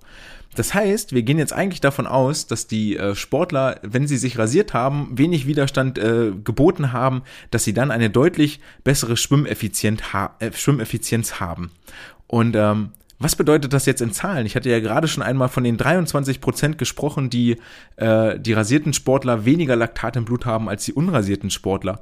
Und da haben die Autoren das jetzt mal verglichen, welche äh, Steigerungen denn so stattfinden im Laufe einer College-Saison an Leistungssteigerungen und haben herausgefunden, dass während einer Saison Training sich äh, der Laktatwert um 27 bis 35 Prozent verbessert. Das heißt, um mal wieder so eine Schlagzeile in den Raum zu werfen, könnte man jetzt im Prinzip sagen, einmal rasieren ersetzt ein Jahr Training.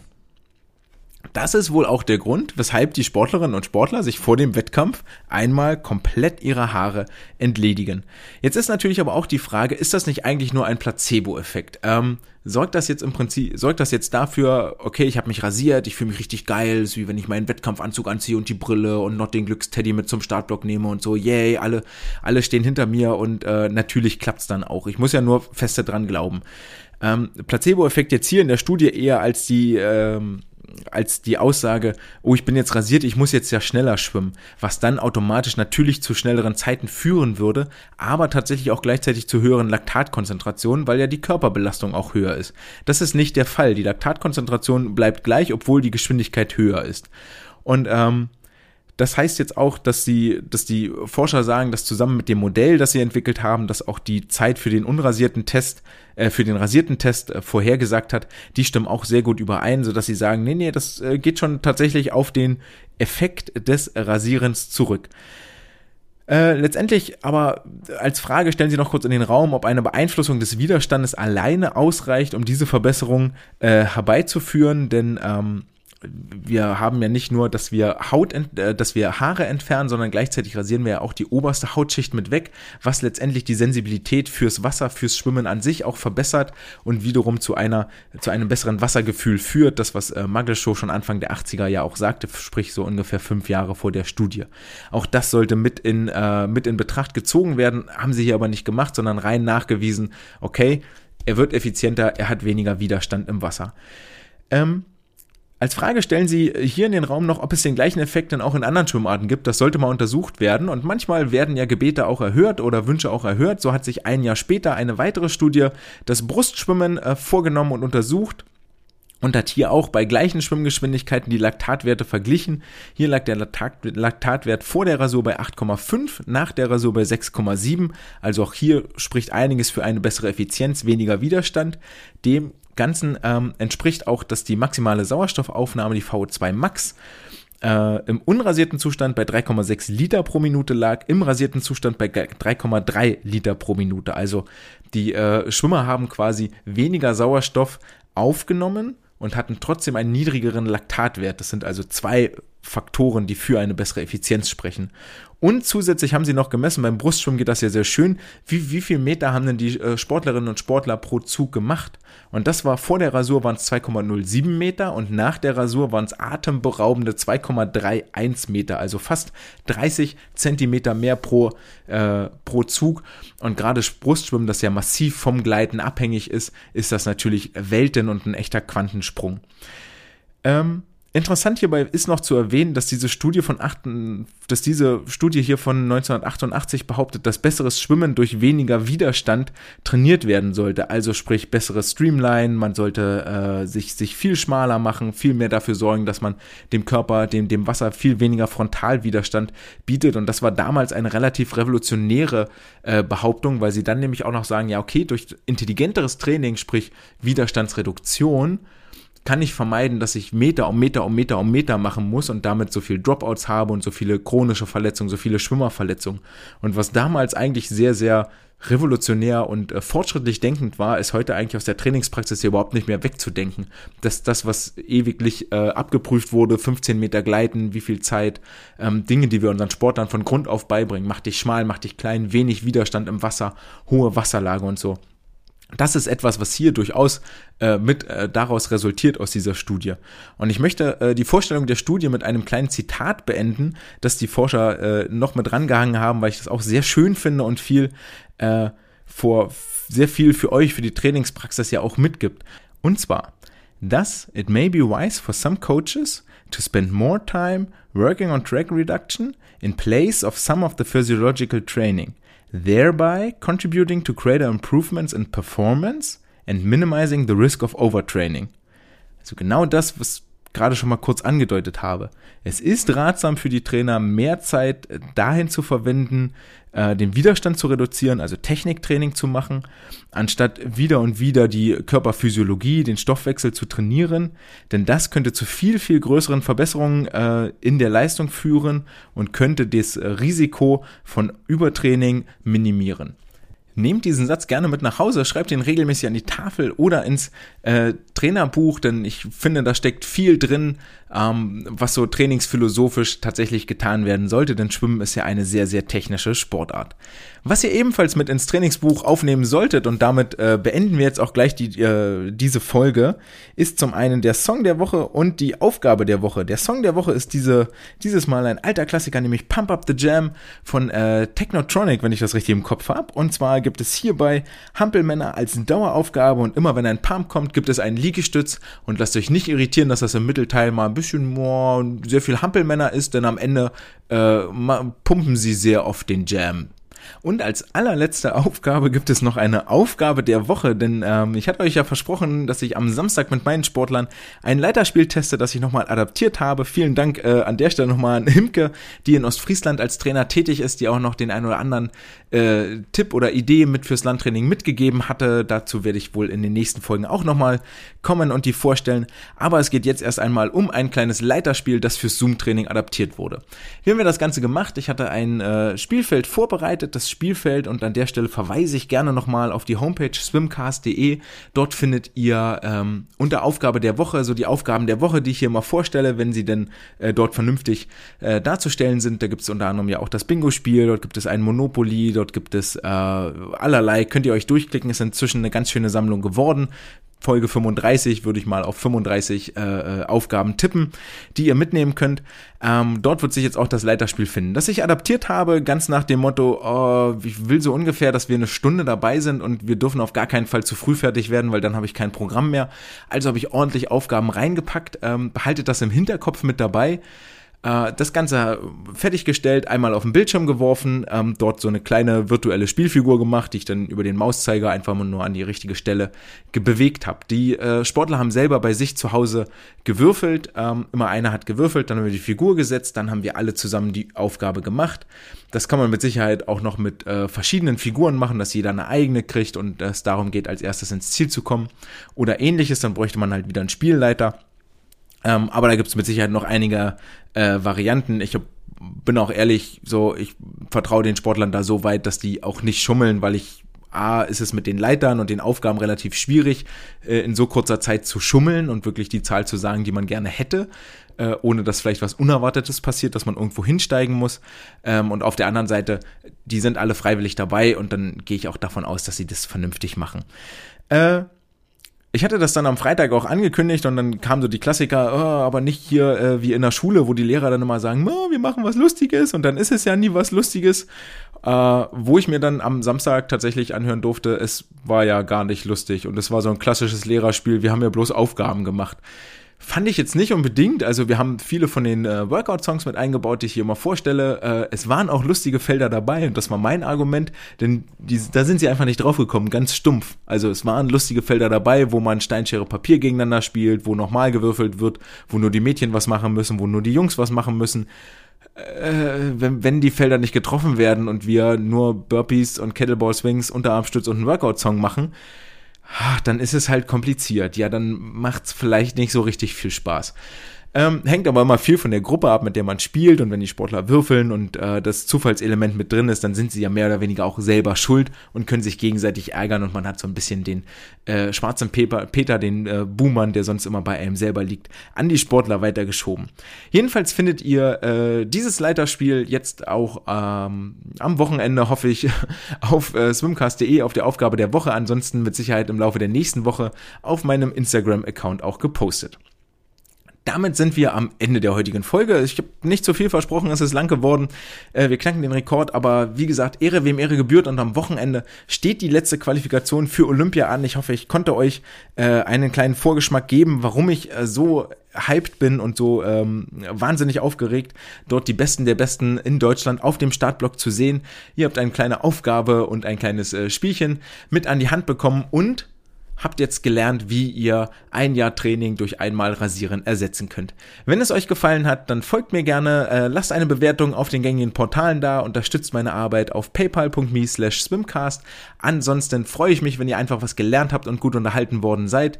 Wir sehen uns vielleicht am Wochenende im Livestream. Das war's für heute erstmal. Wir hören uns am Freitag wieder. Ciao!